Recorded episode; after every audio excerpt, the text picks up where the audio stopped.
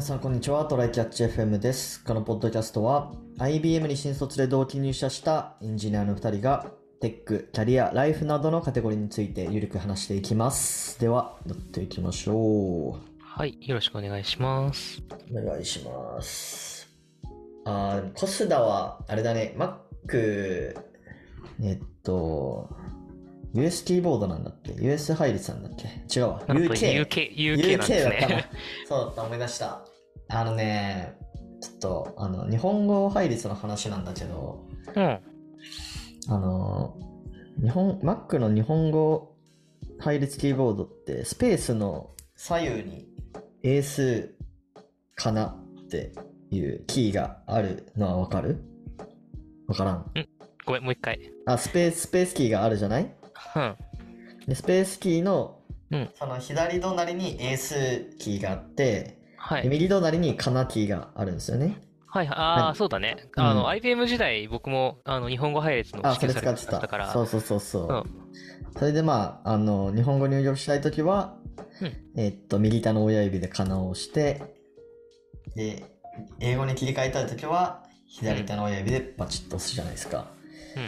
で、あの、まあ、普通にさ、よくある間違いでさ、あの、まあ、特にプログラミングとかしてると、英数で打ちたいのに、かなの状態になったままで、なんか、なんかファンクションとか打っちゃって、うん。ひらがなで出ちゃうみたいな、うん、うなんか意味わからん文字列が出ちゃうみたいなことあるじゃないですか。ん。はい。うん。で、それを、あの、英数キーを2回パパッと押すと、あの、全部アルファベットに変換してくれるっていう機能知ってたへえ、それは知らんかった。ん F10 してたわ。あ、それ F10! ああ、 Windows の頃から僕は Windows の頃 F10 なので。 そういうことうん。でね、これさ、俺結構使っててめっちゃ、もう学生時代から使っててめっちゃ助けられてたのよ。なんか、あの、ホームポジション崩さなくていいし、楽でいいね、それ。そうそうそうそう。で、その F10 ちょ逆っと遠いからな。逆もできるんだよね。英語で間違えて打っちゃったやつをひらがな、その日本語に直してあの変換できるっていう。へえ、なんか、かなはさ、うんあの、まだ変換してないところを範囲に取ればいいけど、うん英語はどこまでを範囲に取ってってくれるの続いてるアルファベット全部みたいな感じ。ああ、どうなんだっけな。多分そうだと思う、そうだと思う。レーでス、のない間とかか。そうそうそうそう。でね、それね、なんかね、俺新しい Mac 買ってからなんかうまく動かないなと思ってて、諦めてたんですよ。はい。で、最近ちょっと調べたらうまくできるっていうこと分かったんだけど、まあ、そのキーボードとかの設定で。うん。でもななんかね、モントレー、OS がモントレーから、うん。えっと、かなから英数はできるんだけど、英数からかなができなくなるっていう、これ、うーんバグが出てるらしくて。あ、バグなんだ。うん。そう、へそうだね。なんかね、例えば、あ、い、うとかって、あ、えっと、アルファベットで、A, I, U って言って、え。うん。で、かなを2回やると、うん。なんかね、U、U だけが、一番最後の U だけが、ひらがなの U、U 伸ばし棒に変換されるっていう。はうんーん。。はーん。なんでだろうね。そうそうそう。で、まあそれだけだったらまだ、あ、U、U がそのままひらがなにして U にしたんだなってわかるんだけど、うん。なんかじゃあ例えば、こんにちはって打つアルファベットで打って、うん。から2回タップするとなんかね一番う最後の A がうなんか R っていうひらがなに変換されるんだよねこれほら明らこかにんバグにじゃねっち、てこんにち HR になるの。こんにちこんにち WR それ、こんにちはは、最後、あそう春かまあまあそうかまあまあそうかそうかそうだそうだまあまあでも同じこと聞でいすても謎ではあるうな。んあいやでも今だったら「こんにちキーヘクタール」ってなんか謎の変換になったなキー、キーって何んいやわかんないえひキーってカタカナカタカナで書いてあのるキーキーヘクタールって変換されるヘクタールは HA だから、こんにちはの歯が入ったのかなと思ああ、んだけそどういうことそういうこと か。キーはなんだキーは何こんに、こんにちは。キー。いやー、わからん。キ謎ー、すキぎるーが出てきてしまう、どうしても。キそっーか。キーってカタカナのキーだよね。 なんだうろう、なんん。だろうあ、ね。 CHI がキーに変換されてるね。あー。へえー、なんでだろうなんでだろな。う、キねー、。キーになるよこう。 C になるわ明からるかけにバ。グどれてそっか、HA は、そうか、ヘクタールなんだ。え、うん。それで、そうだね。なんでヘクタールなんだってちょっと思って たけどそりゃあね、う義ん務教育にはそこそこ強い男なので。確かによく覚えてるよな。まあまあ、そんな感じなんですよ。まあだから、まはあ、いかろうじて片方はできるけど、うん。片方はね、バグってるんで、ちょっとこれは、アップルの修正を待つしかないですねっていう。そうだね。日本語とかいうね、ニッチなところの対応がどこまでっていうところはないじゃないけそうど、そうそうでも結局結構日本人ってアップル信者多いから、市場としては、ちょっと今円安だけど大事なんじゃないかなとは思うんそだようね。そうそうそうでもこれあの US 配列とか俺仕事は US 配列使ってるんだけどうん。まあ UK でもそうだと思うけどこれできないから辛いんだよねああ、そうだね。あの、一番左下のファンクションのやつが本来の切り替えボタンになってて、うんで、今僕はあの絶対に使わねえからっていう理由であの、キャップスロックうんうんうんをうん変換キーに、あの設定し直 して、キャップスロックの代わりに変換っていうのでやってるな。そうまあでもちょっとあのアップルの日本語配列使ってる人で知らない人がいたら使ってみてくださいまあまあ便利なんでねほいほいじゃあ本題いきましょうかはーい。はい。えっと、今日の本題はですね、えっと、VS コードにコパイロット入れてみたっていう本題なんですけど、おおー、いいじゃないですか。コパイロット知ってますかコパイロットは、なんか、ちらっと読んで、まだ試せてないっていうレベルの人。うんうんうんうん。まあ、要は、はい。なんだろうな、AI、プログラミング、アシスタントみたいな感じかな。まあ、なんか、自動、ある程度行動を自動生成してくれるものみたいな感じそうそうそうそなう。んだよな。で、それ GitHub が出してるんだよね、確か。マイクロソフトあまあ、まあ、まあマイクロソフト、今 GitHub が GitHub はマイクロソフト Microsoft の一部だけど、 うん、まあでも、 GitHub の有料分、有料で使えるんだっけ違ったっけそうだね、そうそうそうそう。そうですね。で、このコパイロットのう VS コードエクステンションがあるんですよ。うー、うんんそれも有料これが、確か、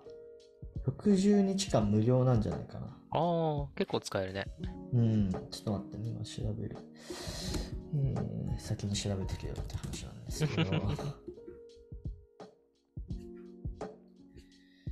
うーん60日は無料で、以後有料です。で、月10ドルで使えるらしい。うん。その有料期間に入ってしまった場合は。うんなるほどね。まあ、で年間だ年間一括払いだと100ドル。そっかうまあなので1500円くらいですね。まあ、本当にいいと思ったら全然 出せる。そうそうそうそう。で今まあベースコード入れてね使ってるんですよ。まあ1ヶ月目くらいかな。うん。どうでまあ使ってみた感想としては普通にいい。あ、そうなんだ。うん。だいたい俺の打ちたい俺の書きたい行動を書いてくれる8割方。へえ、あ8割か。結構すごいな、それは。そうそうそうそうだからね、うん、ほんとすごいなと思ってあのねなんだろうな、まあ、普通に IDE が保管してくれるレベルのさらに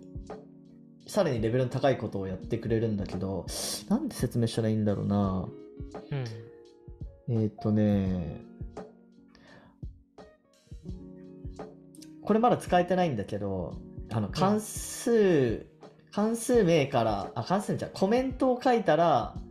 その指示通りにロジックを書いてくれるみたいなやつもあるらしく、うん。ちょっとそれちょっとこれから使ってみたいんだけど、でもそれしなくても十分使えて、えっ、ー、とね、なんて説明したらいいんだろうな。 なんかめっちゃ、その、かゆいところに手が届く感じがあるんだけど、なんかうまく、例が見つからないな。あとね、なんかその、行動書い、こう、例えば引数に何かを入れないといけないっていう時に、うん。うん。それをもう自動で入れてくれるうんと。か、あでーそのすでにへあの宣言されてる変数から持ってきて、まあ、その変数もすでにあの宣言されてる変数って何個もあるんだけどうん。その中からこの関数に入れるべき変数っていうのをなんか勝手に入れてくれるとかへうんあとねコメントとかも結構自動で自動でというかサジェストしてくれるっていうなんかちょっとここのコード分かりにくいかなと思ってえ。うん。まあコメント書くじゃんうん。でその文章の後半もサジェストされてるみたいな感じでそのそれの内容が合って合ってんだよね結構ああ、そっか。あの、コードトゥテキストができるから、テキストトゥコードも、あ、だからテキストトゥコードができるから、コードトゥテキストもできるのか。すごいな、それは。でもねうん。そのコード中テキスト以上のこともやっててなんかねサイトのねメタディリディスクリプション書いてたんですよある時、はい要はそのあれですよね Google 検索に引っかかった時にあのタイトルの下に出てくる長い文章うん。あれを書いてたんですようん。あれもね結構保管してくれるんだよ ねあれを保管するってどういう状態いやーな、なんなんだろうな。多分そのタイトルとかから、 うん。ある程度、サイトの、なんか、カテゴリーとかを類推してんのかわかんないけど。ああ、でもやっぱと考えてみれば、メタディスプレクションって意外とみんな似たようなものを書くから、構文が決まってて、あとは当てはめるものを、その、ページ、その、なんだろう、ファイル内とかの単語から拾って持ってくれば、それっぽいのが書けたりするのかな。そうだね。えっと、俺が書こうとしてたのは、ちょっと待ってよ。これの、これか。あ、違う違う違う違う。うーん、ちょっと待ってくださいね。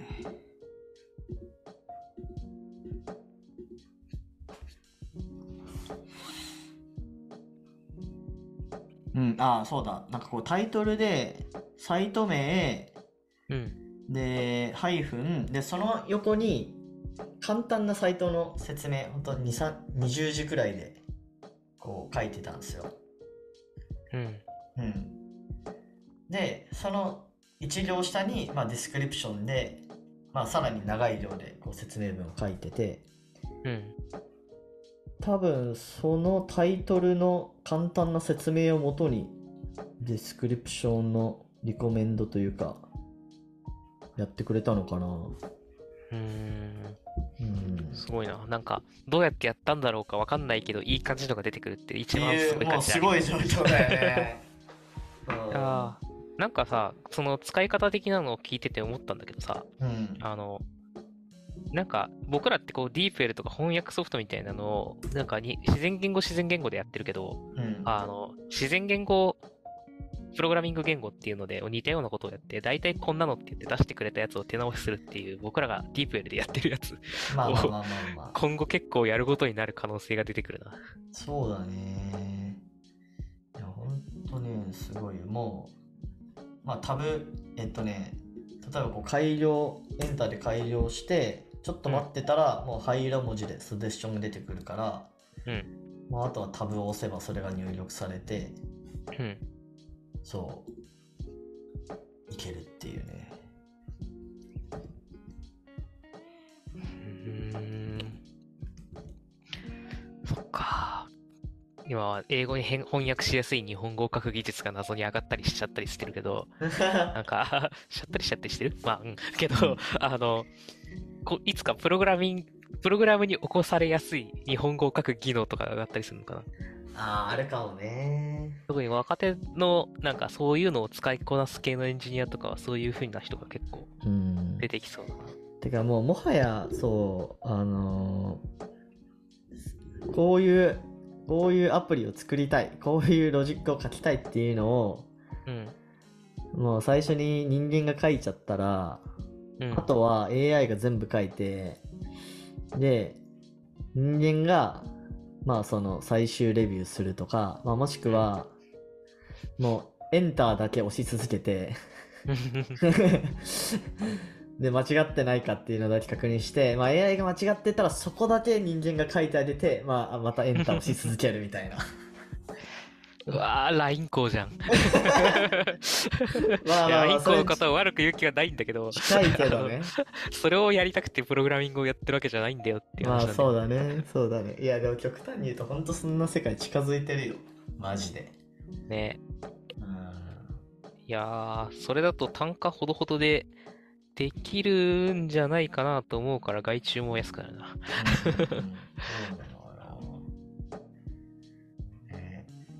いやー、それがいつ頃マジな感じになるかな。ずっとなんか、自動のでプログラミングみたいなのは全然ダメだっていう状態が続いてたけど、うん。なんかそこそこいい精度で簡単なものぐらい作れますってなってくると、だいぶ、だいぶ変わってくるしかな。学習してんのかなしてるよね。あ、 AI 自分の書きなんだか方らみたいなやつをいやだからこのサジェスト出すじゃないですかコパイロットが、うんでそのエンジニアがそれを使わずに書くわけじゃないですかあこれはちょっとこのサジェスション良くないってなってうん。俺はこう書きたいんだって言ってエンジニアが直で書くじゃないですか、うんそれをやっぱ学習してるってことかなしてるんじゃないで、うん結して果るよ何ねがコミットされたかっていうのが多分 GitHub だから取れて、うんうんうんうんそれの変更業で見る。それものすごい勢いで学習されていってるよねまあまあコねパイロットがどれくらい使われてるかちょっとわかんないけど、うんいや、ねこれ文化としてやっぱり OSS がさ発達してるので、あのつまり僕らが使ってる有名 OSS は全部パブリックなわけでってなると学習として多分使っていいわけでみたいな話まあそうだよねそうだよになっていねくよね。まああの有名 OSS 中身のコードは結構ぐちゃぐちゃみたいな話は割 でともまないああはるないんだけどけ どもまやあでもねコいいパイのロもいッっぱいあるトからのサービスは普通に綺麗ですよまあ綺麗っていうのはそこまで複雑なことはしないんだけどうんいやこれマジで課金あるな俺ちょあすごいのな個人個人事業主だからうん、経費で落とせるっしょこれ落とせるんじゃないさすがに、あー仕事道具だもんねうん。うんうんうんでもそれあれだね学習にもいいかもね。なんかまあそうだ、ね、完全にゼロからだとそうあんまりその直せないからあれだけどなちょっと分かるようになってきたぐらいの段階でそれ使えば、ああこう書けばいいのかがあるし違ったら違うなって言ってちょっと書き直せばいいしみたいなそうそうそうそうまあこれでどれくらい何パーセントくらいコード書くの早くなってんのかなでもまあどれくらいだろう5パー5パーから10パーの間くらいかなおうんまあちなみに結使構ってるフレームワークや言語は大体何が多いのえー今書いてる Next.js まあリアクトだねリアクトをやってるうんうんう、うんんリアクトは全然精度いいっすよフロントとバックだとどっちが作りやすいんだろうなんとなくバックの方バがックエン割ドの方とがね、う。そうんサジェストしやすそうな気はするんだけど、そうだね。いや、でもフロントエンドでもめちゃめちゃいい感じなんで。ね、Go だとどうなるかやってみようかなうん。ありありあり。